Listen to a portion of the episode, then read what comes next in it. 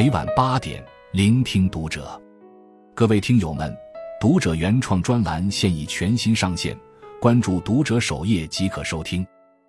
今晚读者君给大家分享的文章来自作者佳丽妹妹。八零后夫妻存三百万决定退休，年轻人想退休到底要准备多少钱？在文章开始之前，先问大家两个问题：你想过提前退休吗？手头攒够多少钱，你才敢提前退休？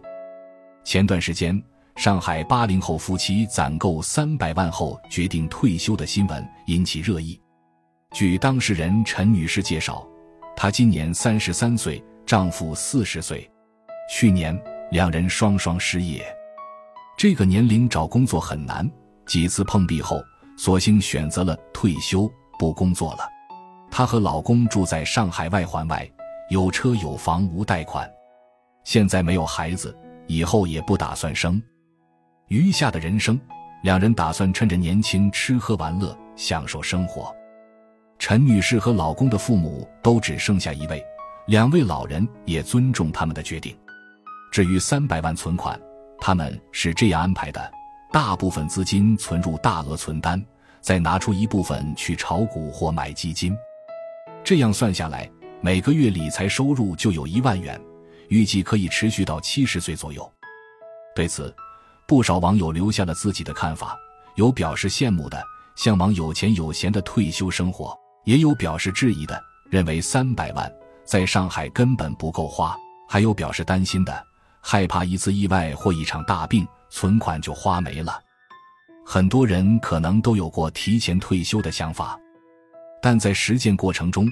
有的人还在犹豫当中，有的人真的在付诸实施，有的人退休后又重返职场，还有的人正准备着退休后的计划。今天，我们就来聊一聊提前退休这个话题。一，工作就是牺牲今天来换取想象中的明天。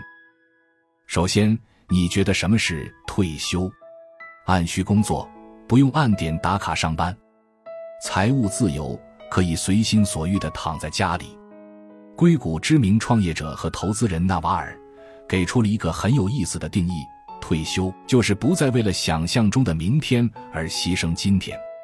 当你能活在当下，内心充盈地度过每一天时，你就达到了退休的状态。如果一份工作让你厌倦、厌恶、疲惫不堪，但为了攒钱，为了之后能买想买的东西，过想过的生活。而不得不苟且以维持这个盼头，这就是为了想象中的明天而牺牲今天，也就是未退休的状态。而这就是很多打工人的职场现状：上班如上坟，每天都想辞职。北漂十年的赵女士常常这样叹息。三十四岁的她，每天做着机械的工作，还要忍受客户的刁难以及同事的排挤。没有晋升通道，没有加薪机会，甚至连准时下班，对他来说都是一种奢望。客户总是临到下班点，突然提出新的想法，而且要求必须要当天赶出来；又或是同事不配合，故意拖着不做，催促好几遍都无济于事。次数多了，赵女士越来越丧，经常唉声叹气，动不动就想哭。可即便如此，他也没有提出离职，不是不想，而是不敢。房贷要还，父母要养，孩子要照顾，这些都需要一个字：钱。如果她没了工作，仅靠丈夫一个人是很难支撑起来的。更何况，她也不想活得太自私，只为了自己舒服，就让丈夫独自承担起养家的重任。谁也想退休，但在生活面前，也只能选择苟且。现在牺牲眼下的快乐，是为了未来能活得更安稳一些。赵女士的经历和想法是无数打工人的缩影。工作九九六，同事勾心斗角，情绪内耗太多，让提前退休成为多少职场打工人的梦想。而钱的必须性，又让这个梦成了一种可望而不可及的存在。可以是目标，可以是退路。唯独不能是拍脑袋就去轻易实现的下一步，毕竟生活有太多的不可控因素。选择提前退休，也就意味着透支未来生活的成本。如果可以按部就班走下去，这还是可行的。但怕就怕意外，怕就怕不可控。而当眼前的快乐与未来的稳妥摆在面前时，大部分人会选择后者，牺牲今天来换取想象中的明天。二，那些逃离的年轻人选择了三种退休方式。当然，凡事都有例外，就有那么一些年轻人毅然选择了眼前的快乐，在攒够了一定的存款后，选择提前退休，过向往的生活。豆瓣小组 “Fear 生活穷版”的简介中有这样一段话：“Fire” 的意思是经济独立、提前退休，它是一种生活方式，可以分为三类：肥 Fire，财力雄厚，能达到物质条件；瘦 Fire，没有多少钱，但我可以存起来；咖啡师 Fire，当你决定退休后，就足够生存了，做一份没有压力的工作。九五后博主阿 K。就是小组中的一员。去年七月离职后，他一直没有找到特别合适的工作，焦虑了两个月后，他终于在某一天想开了，决定提前退休。在此之前，他工作了五年，存了二十二万。虽身处深圳，但很早就接触极简主义和不消费主义的他，物欲极低，不点外卖，一日三餐自己做。不逛街，很少购物，不买化妆品，不爱交际，不聚餐，少出门。再加上没有结婚，没有小孩，社保、房租、生活花销，全部加起来的成本也不过两千四百元。提前退休的日子里，他找了份兼职，一周工作两天，刚好可以覆盖现有的开支。现在的他有大量的时间是属于自己的。可以去看展览，去图书馆看书，去海边散步。天气好可以早起做早餐、运动、看书；天冷还可以赖床。没有职场压力，一切都是那么刚刚好。与阿 K 不同，坐标江苏的徐女士是经过充分的准备才决定退休的。她给自己定的目标是攒够一百万就退休。父母在江苏老家有退休金。不用担心他们养老，他在上海打拼，每天忙得脚不沾地，内卷特别严重，加班熬夜是常态。但他还是坚持周末抽出时间打理自己的自媒体账号，来赚取额外的收入。就这样，零零碎碎加起来，在上海的第七年，徐女士的存款到了一百万。那一刻，她的心里只有一个念头：终于可以退休了。办完离职后。他去云南待了一个月，之后回到江苏老家。老家的节奏不像上海那么快，他可以慢悠悠的做任何事，没有 KPI，没有 PPT，没有 deadline。但严格来说，他只是不上班，并不是没有工作。他的自媒体账号有二十多万粉丝，每天也在坚持更新，偶尔接接广告。只是现在，他更多的是在为自己打工。收入虽然不固定，但至少内心是舒适的，这样就足够了。选择以什么样的方式度过一生，取决于每个人的选择。选择没有对错，只有代价。这个代价有可能是消费降级，有可能是被迫社交，有可能是拼命工作。但不管是哪一种选择，都是深思熟虑后的决定，自洽就好。三。提前退休，请接收这七个建议。上面这些成功退休的年轻人，无疑给了我们鼓励和勇气。可是回到现实，我们还是会忍不住想问：普通人提前退休到底要准备多少钱？在回答这个问题之前，我们先来看一个公式——百分之四原则。这是麻省理工学院威廉·班根。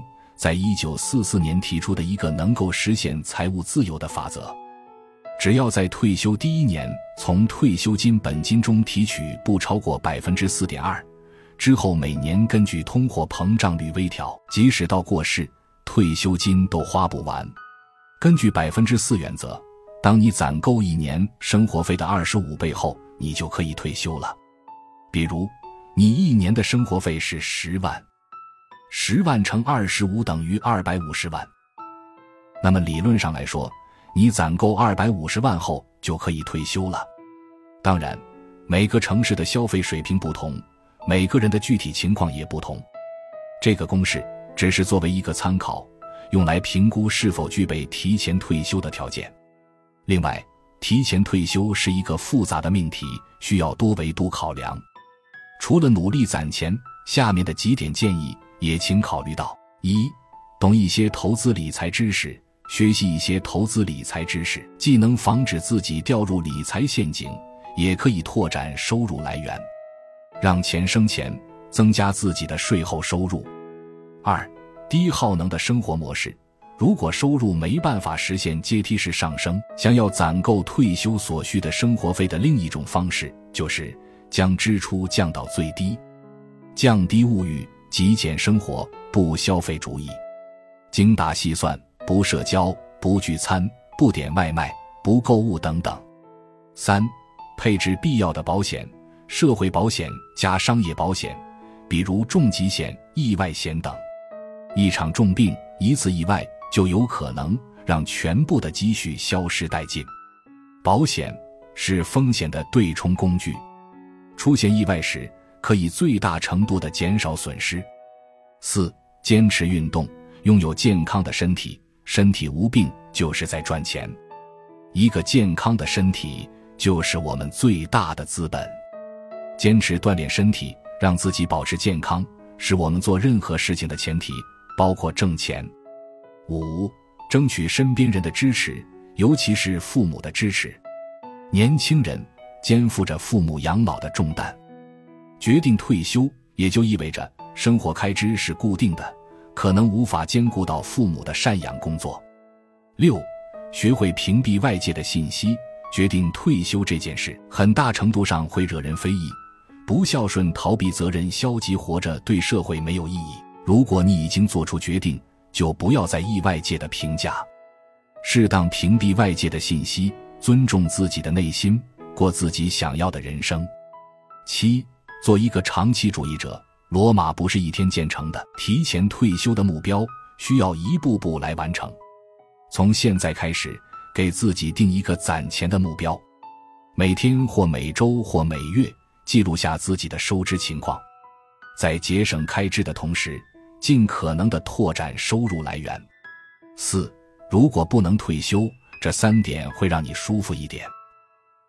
好的，现在回到开头那个问题，你想过提前退休吗？如果对你来说，这依旧只是一个美梦，一种精神寄托，梦醒了又该去上班了，那么我们要考虑的就是另外一个问题：在退休的美好与工作的泥淖中挣扎，该如何自洽？一，给自己放个假，暂时逃离现有的生活。很多选择提前退休的人，不是真的向往退休生活，只是想暂时离开职场环境，缓冲过后。还是会选择重返职场。